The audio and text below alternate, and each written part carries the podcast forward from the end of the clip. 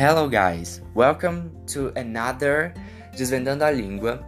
Eu sou o Kleine e hoje a gente vai falar sobre variações linguísticas. E para isso, eu trouxe um estudante de letras que está se graduando na UDF e o nome dele é Ravi Magalhães e ele que vai tirar as nossas dúvidas sobre como a gente pode usar, o que são, onde são inseridas, os meios, os tipos e é isso. Tudo bom, Ravi? Hello, olá pessoinhas, tudo bem com vocês? Olá, Kleine. Eu tô bem, obrigado por perguntar, eu tô bem. Bem cansado, mas é isso, né? mas vamos lá, gente. Hoje, igual o Kleine acabou de falar, nós vamos falar sobre variação linguística. Antes de nós começarmos, o que que seria, o que que é variação linguística, gente? É simplesmente um movimento comum e natural de uma língua que, cara, principalmente falando, acaba interferindo em fatores históricos e culturais. E isso é muito bacana, isso é muito legal, isso é muito interessante. Então, dados esses fatos, vamos à primeira pergunta. Que fatores interferem na trajetória de uma língua, fazendo com que ela apresente tantas variações?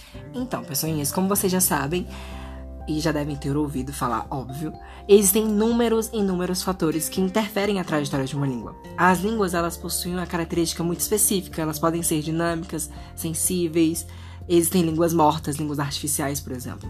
Nos próximos episódios falaremos sobre isso também.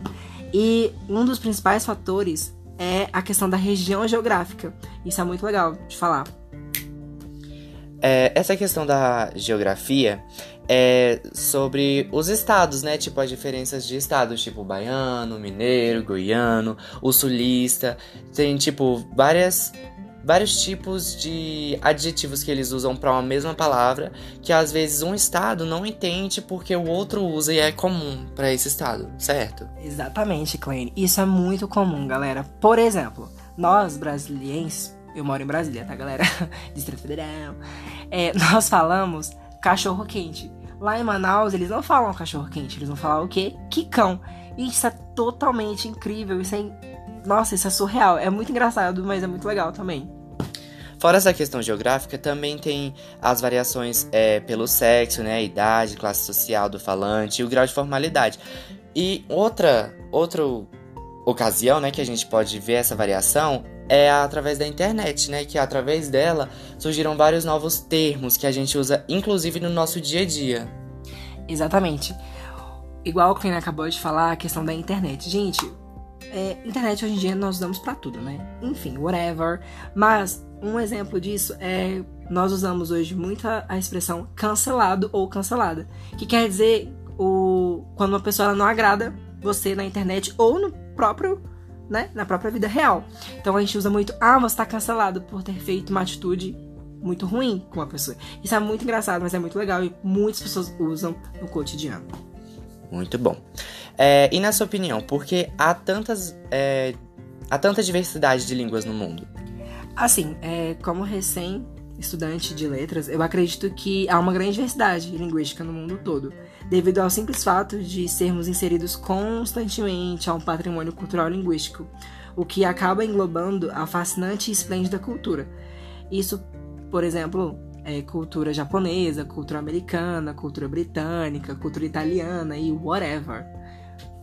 Outro exemplo disso é a própria cultura brasileira, né? A nossa cultura que é foi uma cultura criada a partir da cultura europeia, né, de Portugal, e com é, conforme o tempo foi passando, foi adquirindo seu próprio dialeto, vamos dizer assim, e acabou tendo o português e o português do Brasil, correto?